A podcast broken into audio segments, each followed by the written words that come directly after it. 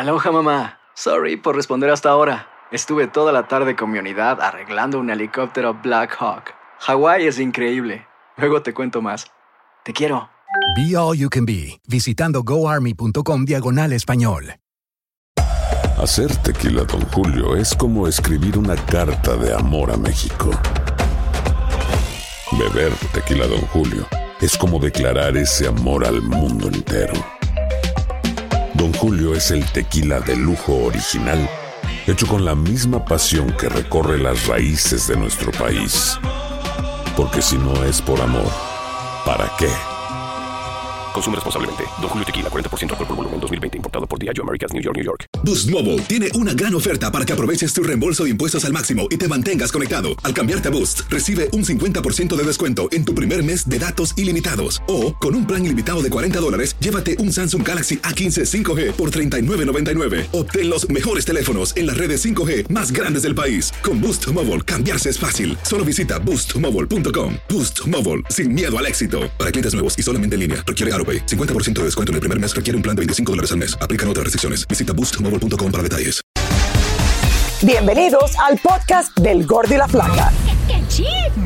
Somos Raúl de Molina y Lidia Estefan y en los próximos minutos escucharás las noticias de la farándula más picantes del momento.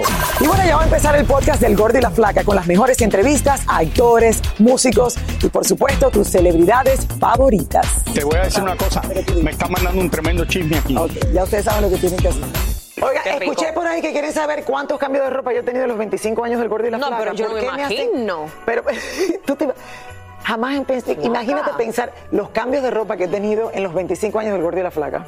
Bueno, más adelante. Oigan, ¿cuándo la carrera Es como de la Don se- bueno, Omar- exacto, como Don Omar, que Como Don son Omar. varias piezas. Para poder ver toda tu ropa. Sí. Vamos a hablar de nuevo de Don Omar, señores, que cuando estaba en, en- en la cima de su carrera, cuando estaba más consolidada y en lo más alto, el cantante desapareció de momento de los escenarios y del ojo público. Esto después de haber vivido uno de los momentos más dolorosos de su vida y que muchas personas no sabían lo que estaba pasando. Sí, mi flaca. Y poco se sabía de él. Incluso se llegó a pensar que su carrera había ya terminado. Eh, recordemos que el cantante le dijo a Raúl sobre A ver. Cuando la carrera de Don Omar estaba en lo más alto de la cima, el cantante se tomó una pausa musical y muchos se preguntan, ¿qué estuvo haciendo durante este tiempo? ¿A qué se dedicó? ¿Qué hacía para vivir? Yo creo que todos necesitamos un tiempo en algún momento. Yo empecé a hacer música, Raúl, a los 16 años.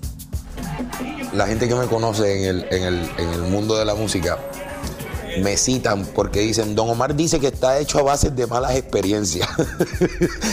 y yo le digo a la gente que no es mentira. Quien soy hoy en día, el carácter de lo que soy hoy en día, las cosas que he aprendido hoy en día están basadas en malas experiencias que he tenido dentro de mi carrera. En el tiempo en que yo me voy de la música, encuentro un amigo que me dice, ¿sabes qué? Tú necesitas hacer ground. Tú necesitas grounding.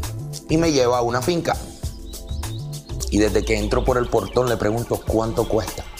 Me dice, no, no es que te la estoy vendiendo. Y le dije, no, ya yo no quiero que tú vengas más.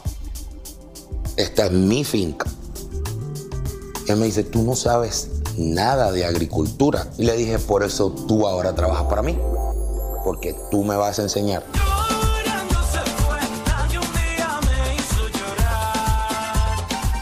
Durante este tiempo, don Omar cambió completamente sus hábitos, se dedicó a aprender de agricultura y hoy en día reconoce que todo esto le dejó una gran enseñanza. Tuve la mejor experiencia de mi vida porque hoy en día tengo claro que sin importar la mejor semilla, el mejor terreno, donde tenga la finca, lo alta que esté, si no lo hago en el tiempo que está dictaminado por Dios, no funciona. Todas estas experiencias lo llevaron a poner los pies en la tierra. Sentimentalmente tienes una esposa. Yo tengo alrededor de ya 10 años, mi compañera, y han sido 10 años de crecimiento. Han sido 10 años de crecimiento mutuo, 10 años de crecimiento como pareja. Tengo un, un cómplice, tengo un cómplice que, que ama hacer negocios tanto como lo amo yo, que ama la privacidad tanto como la amo yo. Y que ya tú no eres el Don Omar de antes. Tú me has dicho que ahora tú estás tranquilo, ir caminando, sentándote en el parque de la esquina, quedándote en la casa y tú no necesitas nada de lo que, de lo que pasaba antes. Yo no necesito nada en mi vida que no sea ser feliz. Yo no necesito nada en mi vida que estabilidad. Yo no quiero nada en mi vida eh, que me haga perder el, el- el entusiasmo de poder seguir haciendo cosas por la gente a la que amo. En el peligroso mundo de la música urbana, Don Omar ha vivido momentos difíciles, algunos que estuvieron a punto de poderle costar su vida.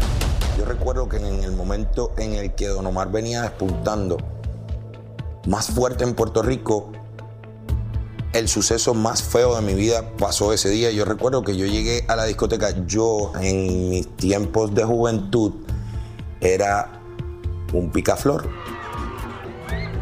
Que quede claro, mi amor, en mis tiempos de juventud. Yo iba al club esa noche con la que era mi compañera del momento y tenía citada una amiga que iba a verme al club. Esa noche yo cantaba. Andar rodeado de las personas que no debí. Haber promovido la violencia. Yo era el número uno en promover violencia dentro de una canción. Hasta el día en que esa noche comenzaron los disparos, yo pongo en seguridad a mi compañera, miro, veo que mi amiga está cerca, le tomo la mano, saqué a mi compañera y cuando voy, era la primera cita que teníamos, Raúl. Cuando vamos saliendo de la discoteca recibí un disparo en la cara. Y yo no quiero pasar eso más nunca en mi vida. Porque una persona, yo me sentía tan culpable. Esa noche yo decidí no volver a cantar música violenta. Y todo el mundo me empezó a decir, tú eres un cobarde. Esta es la música que se canta en este género. Esta es la música que se hace en este género. Y yo le dije, sí. Y quizás ustedes hoy no son unos cobardes hasta el día que se encuentren a una persona que ustedes sentían muy importante para ustedes con un disparo en la cara. Y esa fue mi lección de haber cambiado mi entorno completamente. Todo cambió desde ese día.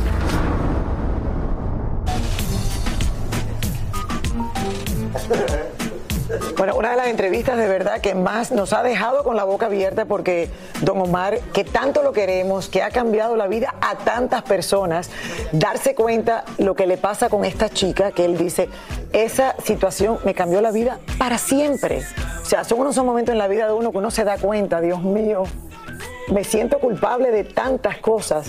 Y ahí es cuando me imagino Cuando él uno decide ya- desaparecerse Sí. porque no tenía ni cara para seguir adelante. Ay, ahí está, pero bueno, yo creo que ya el año que viene vamos a poder verlo tal vez en tarima, Oh, yes. ojalá, ojalá, flaca. Porque Don Omar está de regreso para el 2024. Espero que a darle con todo, como se lo merece. Yo creo que las personas pasamos eh, eh, esos años en la vida en que uno al final se da cuenta, bueno, a lo mejor hubiese pasado igual si uno hubiese sido por mí. Es el destino de cada El persona. destino. Pero de que él le llamó mucho la atención, que era la primera cita con esa amiga, aparte que tenía su compañera. Como dice, yo era un picaflor de madre, como lo son todos los hombres cuando son jóvenes.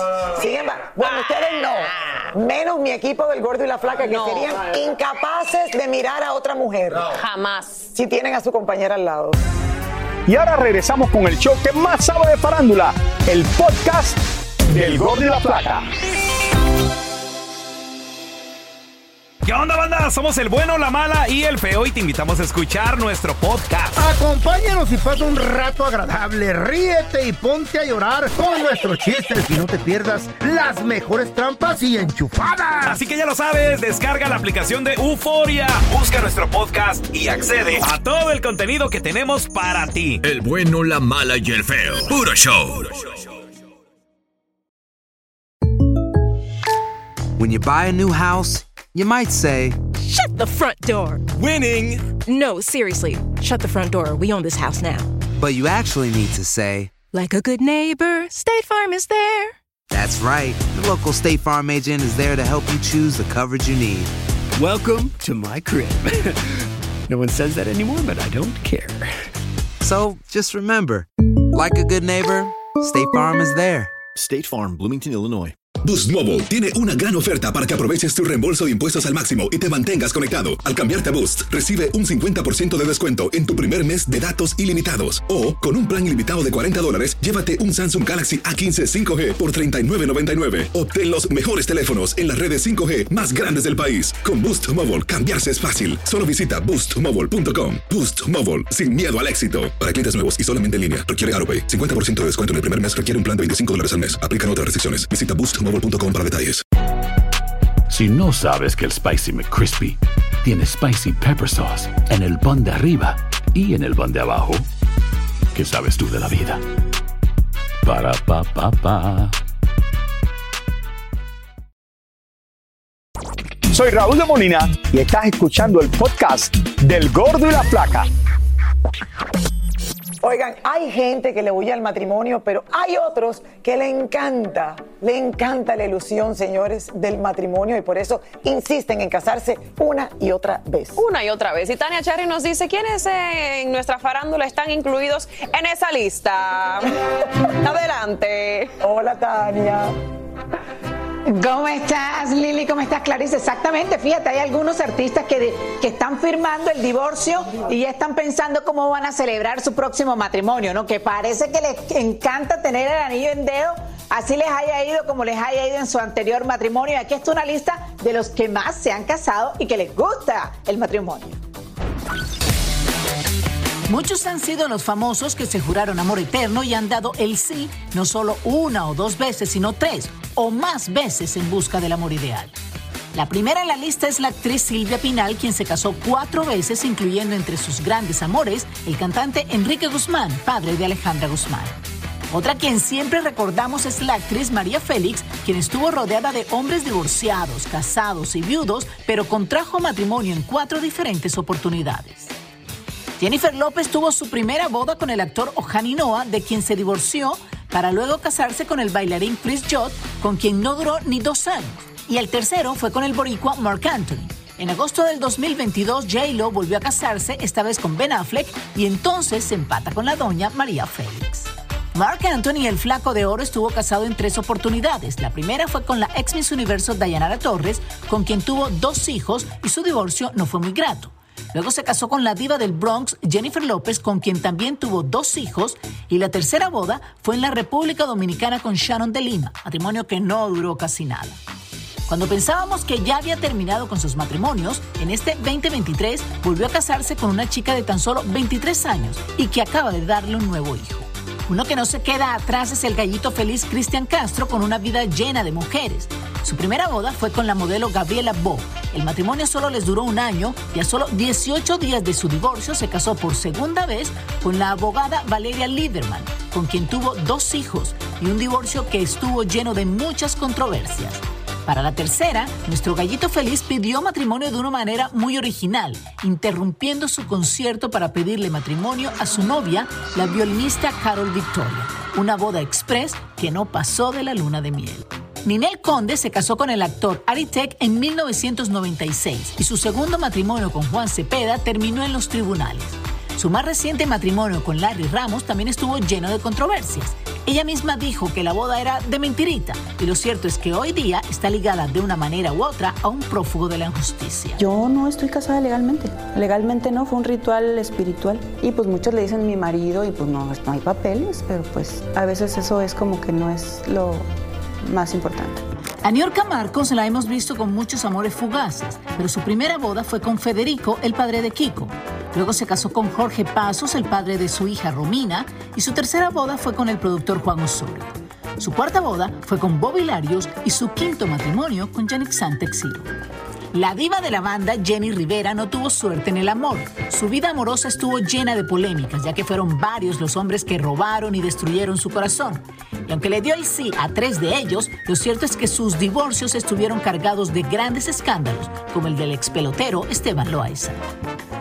La lista es larga y ya veremos quién le quita el trono a Elizabeth Taylor, quien se casó ocho veces.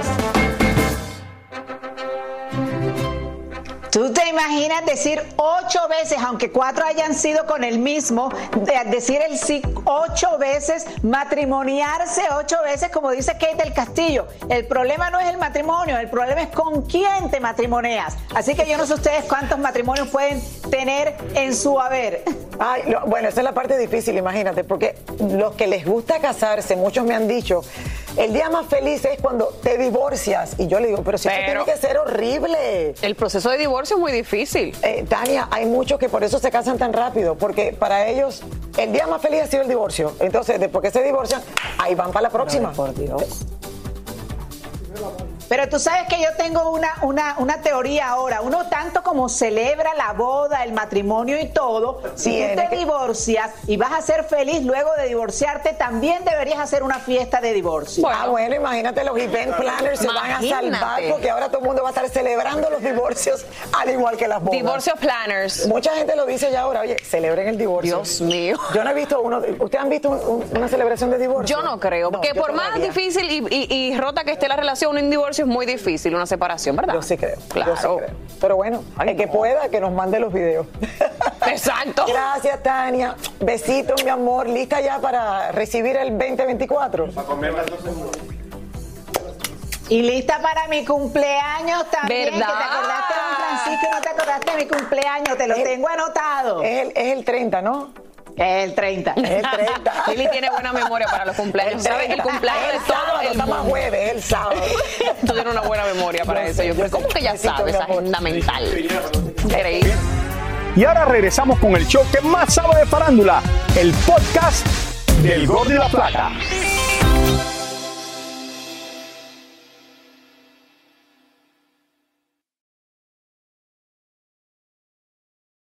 ¿Cómo están, chicas? ¿Todo bien? Súper Muy bien. Muy bien, muy bien. Oiga, hoy les traigo un tema bastante interesante. Vamos a hablar de cirugías. Y es ¿Cómo que que cirugías? así es. ¿De Sí, sí, sí. cirugías? Vamos a hablar de cirugías, que es algo muy común en el mundo de las celebridades. Y es que esta adicción a los arreglitos de nariz, orejas, sonrisa, etcétera, ha traspasado al campo de fútbol. Así que algunos, aquí les traigo algunos futbolistas que han visitado la clínica de belleza. Miren. Así como las celebridades de Hollywood, los futbolistas últimamente no dudan en ir a enfrentarse al vesturí con tal de lucir mejor o quizás arreglar algún desperfecto que pudieran tener en su carita. Ejemplo de esto fue el brasileño Ronaldinho, quien sabía muy bien que esa sonrisa suya estaba un poquito complicada y entonces decidió ir al dentista para enderezar aquellos dientes y hasta reducir el tamaño de sus encías. No hay dudas que quedó un poco mejor. El mexicano Héctor Herrera sufría de bullying por el tamaño de sus orejas, así que el futbolista no aguantó más y allá fue para darle una mejor forma a ese órgano y convertir su rostro en algo mucho más ajustado. Otro que sufría exactamente lo mismo era el brasileño Dani Alves, que también tiene un antes y un después de sus orejas. Además, se dio unos arreglitos en las mejillas para tener una cara más fina y estética. Beckham fue el primer bombazo de marketing universal. Eh, dentro de la cancha era un jugadorazo, pero trascendió más allá porque fuera de ella se casó con un- una superestrella de pop. Era bien visto cómo se vestía, sus peinados, lo seguían los paparazzis 24/7, un ícono de la moda. Los chicos no solamente querían ser Beckham el futbolista, querían ser Beckham la persona también. Todos los productos lo buscaban para venderlos y le cayeron millones de comerciales y ahí también nace el Beckham empresario que ha sabido invertir su dinero. El español Sergio Ramos lo mismo se pone Botox que se opera la nariz con tal de lucir mejor. Incluso algo se hizo en los ojos para hacerlos lucir más grandes. Dicen que se ha puesto una especie de ácido en los pómulos y mandíbulas para resaltarlas un poco más. Todo esto sin contar esos dientes blancos y brillantes como mismo lo usan los reggaetoneros de moda. Alguien quien también entra en esta lista es Leo Messi. Sí, la pulga se modificó la nariz y sus orejas para lucir, bueno, para lucir como ahora. Pero el que se lleva el balón de oro en cuestión de cirugías y arreglitos es Cristiano Ronaldo. El portugués operó la nariz, se arregló la dentadura, modificó sus cejas y de vez en cuando se inyecta Botox para que no se le vea ni una arruguita en su cara. Dicen las malas lenguas que sus abdominales no son naturales y producto de tan solo del ejercicio. Según comentan, el hombre se hizo una liposcultura con ultrasonido para definir aún más su abdomen. Por último, hasta dicen que se puso Botox en sus partes íntimas para que luzcan más grandes. ¿Creemos esto? Pero tú me estás hablando en serio. ¿cómo Obviamente, obviamente esa no es visible, la única que lo puede ver es Georgina y pues habrá que entrevistar a Georgina para preguntarle, oye, ¿es cierto que se puso Botox ahí por sus partes íntimas? Raúl se atreve a preguntárselo, Raúl, si de una Raúl vez. le pregunta, Raúl le de una vez. Pero bueno, bien. las orejas, pero con No lo que sé, no dijiste. sé. me- Claro, imagínate. Todo el mundo se hace los arreglitos que necesita. Que necesita. Primera vez que escucho eso. Botox Ah, eh. para que todo amplíe el volumen. Increíble. Gracias, Roberto. Gracias a ustedes, chicas. Y si hacen falta cirugía, ya ustedes saben. Si ellos No, se lo pero han hecho, para también. mejor, para mejor, mucha gente. Eh, yo sí, claro. Para muchos de ellos, para mejor. Sí. sí, sí, de verdad que sí. La verdad que eso no está bueno. Hay que saber hacérselo. Hay que encontrar a alguien que lo sepa hacer bien. Nueva York, señores, es la ciudad de los excesos y si hablamos de bienes y raíces, las propiedades más caras y más increíbles se encuentran en Manhattan. Ay, me encantan estas piezas porque así me visualizo. Bueno, nos vamos ahora con Yelena Solano que nos cuenta eh, sobre de estas propiedades más caras del mundo. Yelena, adelante. Ay. Hola, Yelena, que eres una por allá. Mi Clary, mi Lili. Yo me estoy visualizando Ay, estar con sí. ustedes ahí en el estudio, porque aquí en esta ciudad todo exagerado, un frío exagerado, y hay una mansión que le llaman el cielo, que está bastante exagerado el precio. Imagínense ustedes, 250 millones de dólares. Es decir, yo una mansión así ni saldría. Aquí les va la nota. La ciudad de Nueva York está repleta de edificios altísimos y apartamentos en sueño, pero la Torre Central Park en la calle 57 es considerada como el edificio residencial más alto del país y el más caro de los Estados Unidos. Un apartamento aquí vale más que una mansión. Y si no me creen, ¿qué les parece este penthouse con tres pisos que abarca más de 17.500 pies cuadrados y cuenta con siete habitaciones, ocho baños, tres tocadores y un salón de baile de 2.000 pies cuadrados para más de 300 personas? Pero agárrense porque este nidito en las alturas está valorado en 250 millones de dólares. ¿Qué tal? 250 millones de dólares. Con 200 millones de dólares viajaría casi el mundo entero. Después me compraría condominio, eh, no condominio, sino una mansión en Punta Cana, que es mi país. Tú podías comprar el país del Salvador y hacerte una mansión allá y vivir con 10 mujeres en tu casa.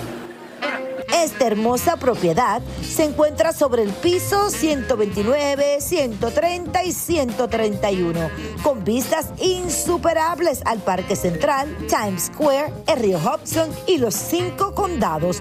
Pero lo mejor de todo son los vecinos con que te puedes encontrar. En la área tenemos muchos, Denzel Washington, J-Lo, y también um, Bruce Willis, y muchos más, pero que esa área es muy famosa porque es muy perto de Central Park. Yo sufro de vértigo, pero la única manera que me mudaría ahí es para estar cerca de los artistas, estar cerca de J-Lo, tocarle la puerta, mira, necesito azúcar, ¿me puedes regalar un poquito?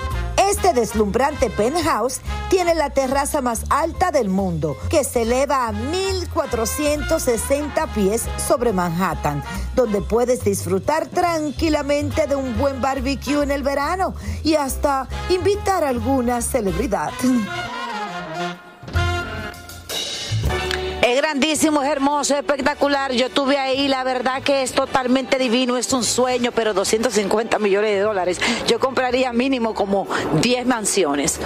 Obviamente tres en la República Dominicana. Mujeres, ¿usted compraría un, un penthouse en 250 millones de dólares? No, no, ni aunque lo tuviera. Yo creo que no. Yo quiero, creo que lo más inteligente es volver, volverte amigo de la persona que vive ahí. Bueno, es que tiene y que así lo puede disfrutar tanto- de vez en cuando, pero no. Yo espero que la persona tenga tanto, pero tanto, pero tanto dinero que tenga que gastarlo. Es la No única sé. manera, yo creo. Pero ahí te claro. pones a pensar entonces, gastar tanto en un apartamento. Bueno, debe ser, no sé. Es mucho, es mucho. Tiene que ser amor a primera vista para pasar por eso, pero después que te lo No, yo me compras, seguro que enamoré te ya, arrepientes. de ahí no puedo hacer más nada. El problema no es comprarlo, es a quién se lo vendes después. Imagínate. Muchísimas gracias por escuchar el podcast del Gordo y la Flaca. Are you crazy? Con los chismes y noticias del espectáculo más importantes del día.